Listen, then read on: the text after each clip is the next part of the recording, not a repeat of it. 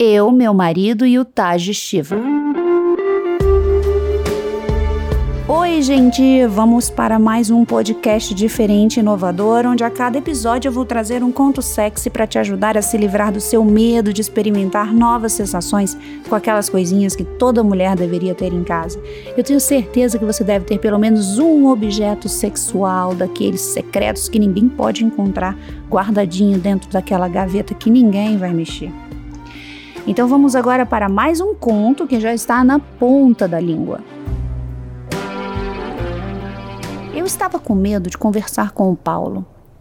Mordia os lábios nervosamente, tentando criar coragem para chegar e propor algo diferente no nosso casamento. Digamos que eu tinha uma curiosidade que precisava de um pouco de atenção, e nada melhor do que o meu marido para compartilhar o assunto. Tudo culpa do happy hour da semana passada com as amigas. Uma delas contou a respeito de sua experiência quase sobrenatural com um vibrador. Disse que havia despertado sua sexualidade e ampliado seus horizontes depois de assistir a inúmeros vídeos de uma especialista em sexualidade e relacionamento chamada Kátia Damasceno.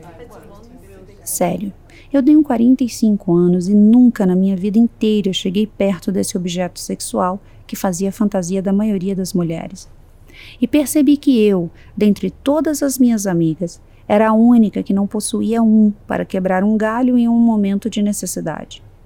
Confesso que estava curiosa e querendo saber se era lá essas coisas todas que sempre diziam. E foi aí que meu marido entrou na história. Eu decidi comentar com ele sobre a conversa com as amigas, mas achando que ele morreria de rir, não que ficaria mais curioso que eu. Lembro direitinho de ele me dizer que ele mesmo compraria, mas decidi que eu queria pesquisar para encontrar o modelo certo. Aquela aventura era minha. De primeira, posso dizer que me assustei com a recomendação. Primeiro, porque fui com um conceito diferente, achando que seria algo daquele tipo que sempre aparece quando se digita o nome na internet. Muitos deles não tinham o formato do membro masculino, apenas em comprimento, talvez. Outros apresentavam um formato peculiar, tamanhos diferentes, coloridos, motorizados, até com controle remoto. Foi uma viagem com um misto de risos e nervosismo, porque a sensação do proibido fazia meu coração bater cada vez mais acelerado. Para tentar manter o clima romântico, acabei optando por um vibrador verde com um formato estiloso inspirado no Taj Mahal. Era lindo, sexy e fofo ao mesmo tempo. Imaginei que minha primeira experiência deveria ser em grande estilo, e nada mais justo do que adquirir um item do qual me orgulharia, ou até mesmo não sentiria vergonha caso alguém algum dia o encontrasse no meu armário. Eu sempre poderia dizer que era um microfone, talvez. Pelo estilo, um leigo poderia ser facilmente enganado. Cerca de duas semanas depois, meu item comprado no site da Caixa Oculta chegou muito bem embaladinho e em uma caixa discreta que nunca denunciaria o que estava ali dentro. Preparei uma noite regada a vinho, velas e música sexy e romântica. Quando Paulo chegou do trabalho, deparou comigo usando uma camisola preta de seda, o corpo perfumado e à espera do prazer intenso que meu marido e o vibrador secreto poderiam me proporcionar. Nem preciso dizer que Paulo se apressou no banho e voltou com um pique que há muito tempo eu não via.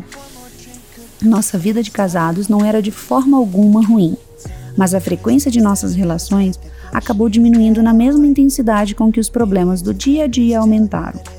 Percebi que para manter a chama acesa é preciso inovar gerar outra vez aquela sensação de antecipação gostosa que sentíamos no início. Sabe aquela vontade louca de chegar em casa e já ir arrancando as roupas antes mesmo de chegar ao quarto? Era isso que estava acontecendo naquele momento. Minha camisola nem teve chance antes de sair voando e escapando por pouco de uma vela.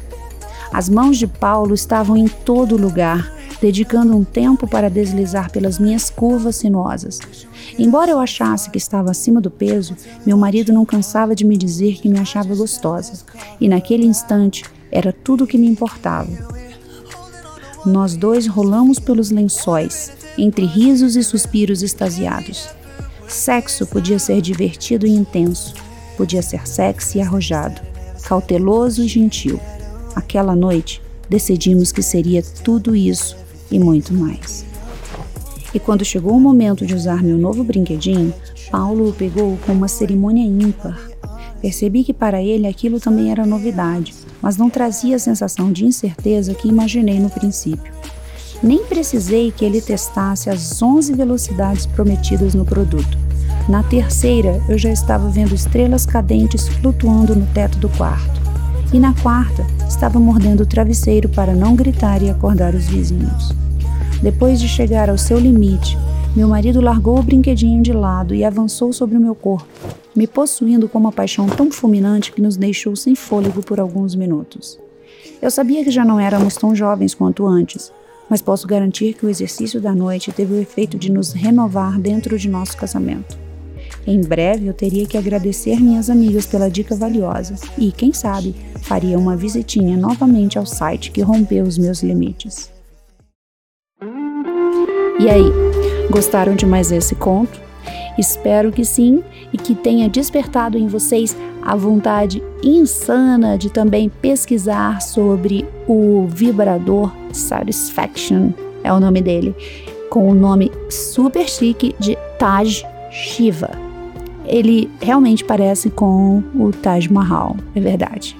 É bem romântico, diferentão, bem sexy.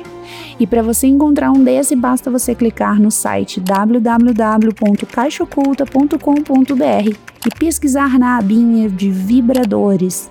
Lá você vai se divertir procurando uma porção de objetos que vão fazer a alegria de você, mulher. Beijo e até a próxima.